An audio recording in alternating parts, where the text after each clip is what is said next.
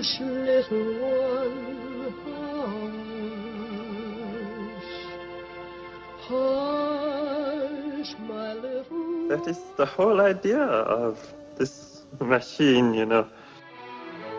どこ行くの I love you. A grande ilusão. Aren't you drinking? I never drink. Why?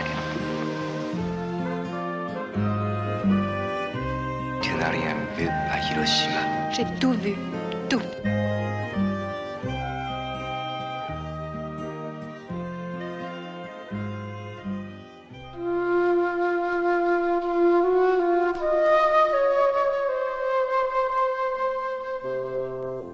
Começamos a grande ilusão com o ciclo Rainer Werner Fassbinder, A Fúria de Viver, que arranca esta quinta-feira no Cinema Medeia Nimas, em Lisboa, depois percorrendo outras salas, como o Teatro Campo Alegre, no Porto, o Teatro Académico Gil Vicente, em Coimbra, o Teatro Circo de Braga, o Auditório Charlon, em Setúbal e o Centro de Artes e Espetáculos da Figueira da Foz.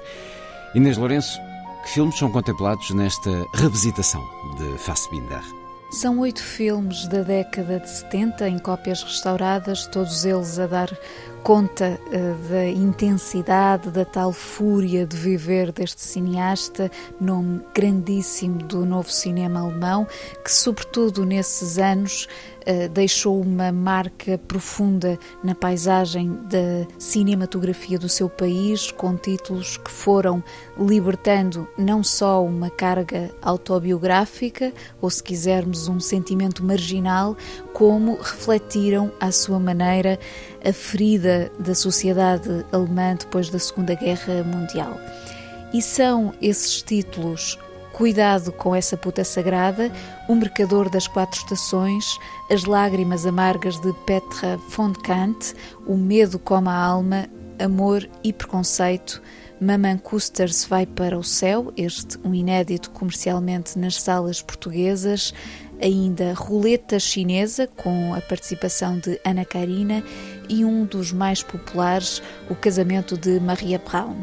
São filmes que refletem um realizador de impressionante vigor criativo, com uma atenção particular às personagens femininas, nas quais fica evidente o seu trabalho com atrizes que definiram algo desse cinema, como Ana Chigula, para além de uma série de nuances dramáticas, desde a solidão ao medo, à angústia ou o amor não correspondido, que, sendo matéria íntima, explode numa consciência de época ou na ideia de uma Alemanha marcada pelo pós-guerra.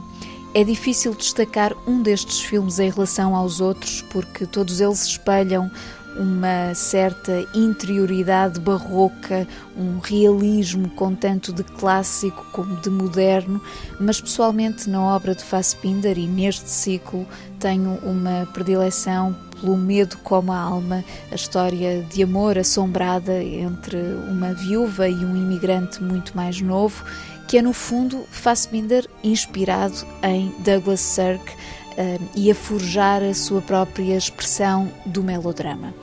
Portanto, oito filmes do cineasta alemão para revisitar a partir de hoje no Cinema Nimas em Lisboa.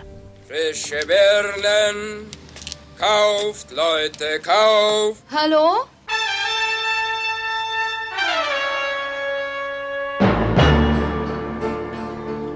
Weißt du, das Einzige, was ich akzeptiere, ist Verzweiflung. In my room, way at the end of the hall. I sit and stare at the wall. An, wenn wir wieder zusammen sind. Alles gucken. Macht ja nichts draus. Sind bloß neidisch, die Leute. Schnell. Männer haben das dicke Frauen sind Frauen. Wenn man muss, kann man alles. Warst du schon mal in der Hölle? Ja.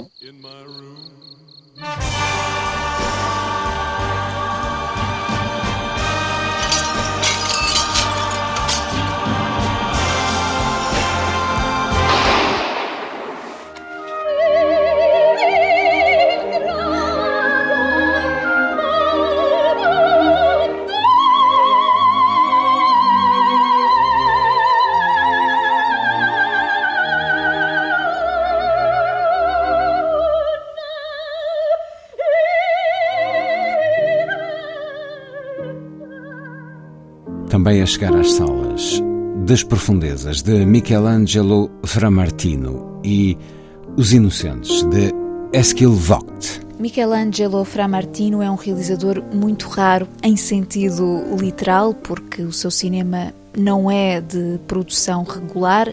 A anterior longa-metragem, As Quatro Voltas, é de 2010, mas sobretudo é raro porque assenta numa postura de observação e matéria visual que não se compara com quase nada do cinema que hoje se faz. No caso das profundezas, o cineasta italiano regressa à região do interior da Calábria para evocar a descoberta em 1961 da segunda gruta mais profunda do planeta, o Abismo de Bifurto, ao mesmo tempo que eh, fora da gruta vai acompanhando um velho pastor cujo semblante é parte da meditação do filme enquanto correspondência entre o humano e o mundo natural. E tudo isto passa pela justeza de cada plano, um saber onde colocar a câmara que cria uma relação quase primordial com as imagens. Já Os Inocentes, do norueguês Eskil Vogt, é mais cinema de género, sem, uh, sem se deixar dominar por esse conceito. Retrata quatro crianças num verão nórdico longe do olhar dos adultos, que descobrem habilidades sobrenaturais e, à medida que as vão explorando nas zonas mais próximas uh, dos prédios onde vivem, começam a entrar num jogo perigoso. Eskil Vogt, importa referir, é, é mais conhecido como co-argumentista de Joachim Trier, esteve inclusive nomeado para um Oscar um, pelo argumento de A Pior Pessoa do Mundo, e este Os Inocentes representa só a sua segunda aventura na realização. E a verdade é que o filme tem uma estranheza e uma forma de colocar em perspectiva a inocência das crianças e mesmo a questão do, dos superpoderes que é muito segura e intrigante do ponto de vista do argumento e uh, da representação dos pequenos atores. Vale a pena também dizer que este é o título que assinala o regresso da marca de distribuição Cinema Bolt, cujas estreias acontecerão em simultâneo no cinema e na plataforma Filmin.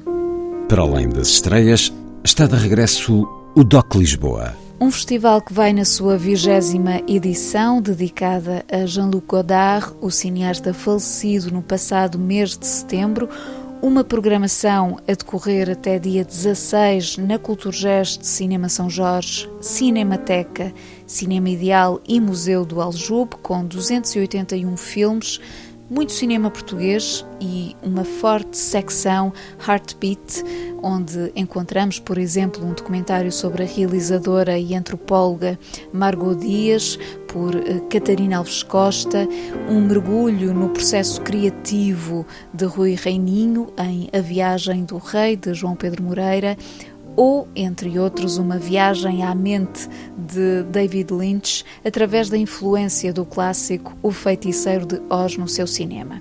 O documentário chama-se Lynch Oz e é um trabalho ensaístico e cinéfilo verdadeiramente fascinante. I do see the story of The Wizard of Oz as the story of David Lynch himself becoming a filmmaker.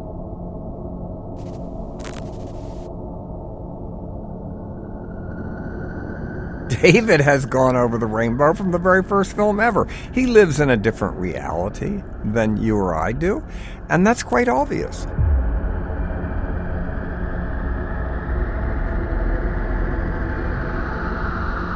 Why would Lynch be that absorbed with The Wizard of Oz? Did he watch The Wizard of Oz on a perfect day at the perfect time as a child? And it's sort of baked into his subconscious?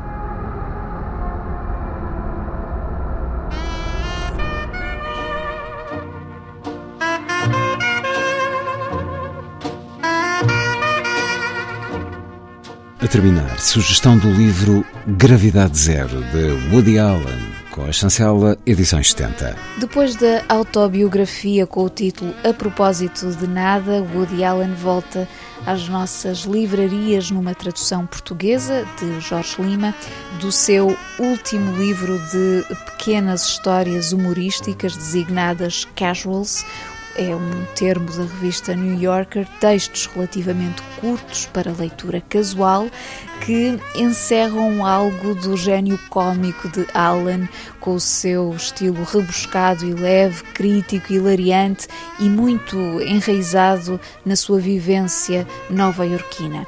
O livro termina, aliás, com um texto mais longo, na realidade um conto, que poderia ser claramente um filme do Woody Allen, desde logo porque a sua personagem principal é um alter ego do realizador, com fortes componentes uh, biográficas, um jovem que casou demasiado cedo, na ânsia de ir viver para Manhattan, e no mínimo comprova-se aqui a capacidade única que Allen tem de descrever o sentimento nova-iorquino. Fiquemos com um certo desse conto intitulado Crescer em Manhattan.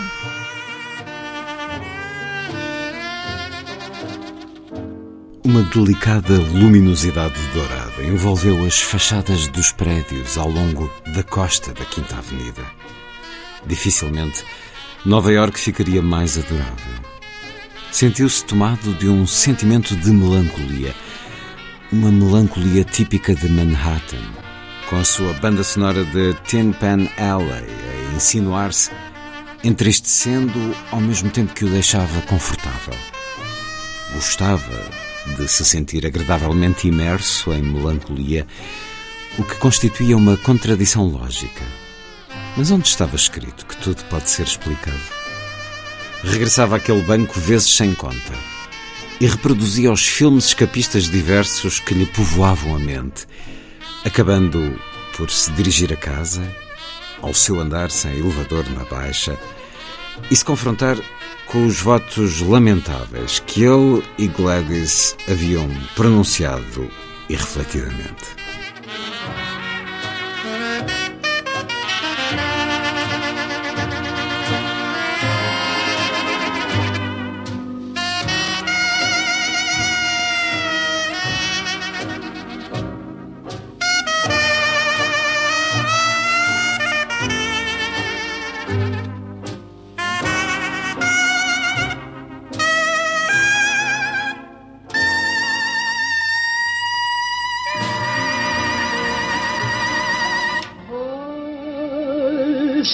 Hush, little one, hush. Hush, my little That is the whole idea of this machine, you know. どこ行くの I love you. A grande ilusão. Aren't you drinking? I never drink. Why?